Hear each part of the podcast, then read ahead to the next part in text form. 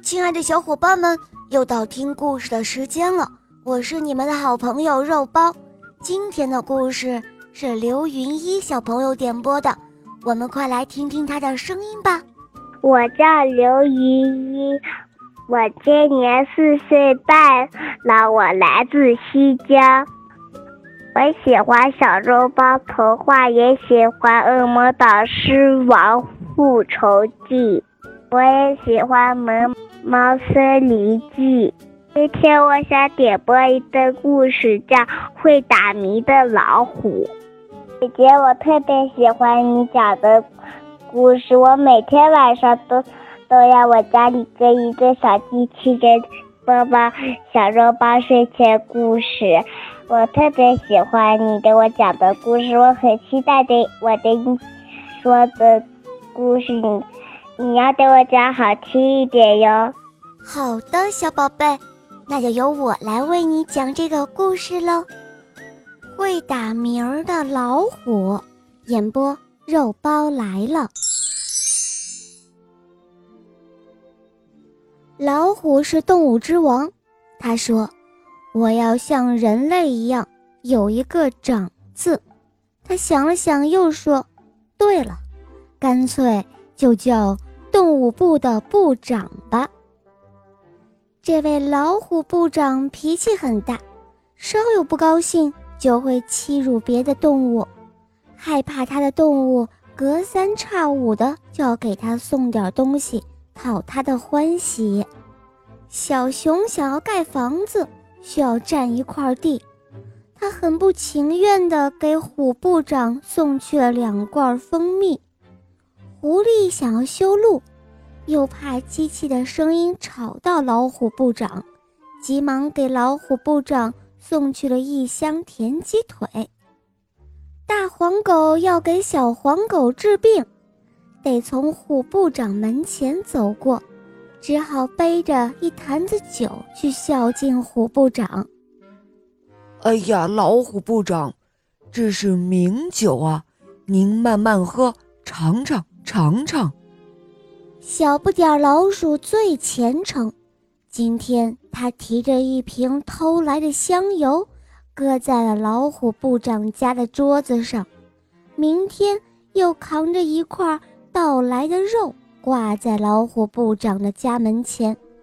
可是老虎部长却说：“你给我多弄点来，哼，还不够本部长塞牙缝的呢。”只有老母鸡不信这个邪，他说：“让我来治一治这个大老虎。”有一天，老母鸡背着五个鸡蛋来到虎部长的家门前。尊敬的虎部长先生，这是一篮新鲜的鸡蛋，您拿去补一补身体吧。老虎部长正剔着牙，连眼皮也没有抬。哦。知道了，放下吧。老母鸡走了以后，老虎部长把五个鸡蛋连皮儿带壳都给吞了下去。过了几天，老虎部长听到自己肚子里有鸡在叫，咕咕咕，咕咕咕的，呀，是公鸡打鸣的声音吗？后来这种声音是越来越大，而且从早到晚。不停歇，咕咕咕，咕咕咕哒！这一下可把老虎部长给弄得烦透了。他不停地抓挠自己的肚皮，连毛都给抓没了，肚皮都被他抓出血了。可是这肚子照样是咕咕咕，咕咕咕哒，咕咕咕。这一下，动物们可不怕老虎部长了。他们只要听到这咕咕咕的叫声，就都躲起来。从这以后，谁也不给老虎部长送东西吃了。过了三天，老虎部长饿得头晕眼花。又过了三天，老虎部长走路都开始打软腿了。再过三天，老虎部长干脆就趴在地上。连说话的力气都没有了。原来啊，老母鸡送的鸡蛋中有一个玩具鸡下的蛋，这个蛋在老虎部长的肚子里又孵出了一只玩具蛋。这只鸡肚子里有一节高能电池，自然就会不停的打鸣了。动物们见虎部长一点抵抗力也没有了，就结结实实地把它捆了起来。许多动物都说：“嗯，打死它，打死它。”大象说：“哦不，咱们应该把它送给人类，把它放到动物园里去做展览。”于是，两只大狗熊用一根非常粗的树枝，嘿呦嘿呦的，把老虎部长抬了起来，就奔向动物园了。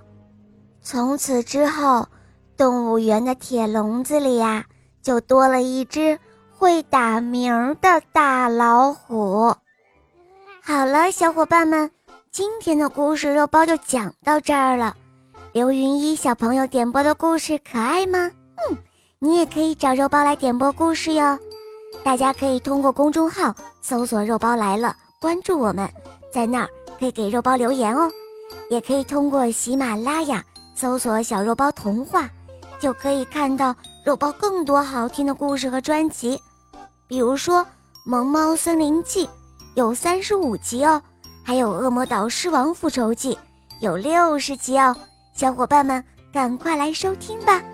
好啦，刘云一小宝贝，我们一起跟小朋友们说再见吧，好吗？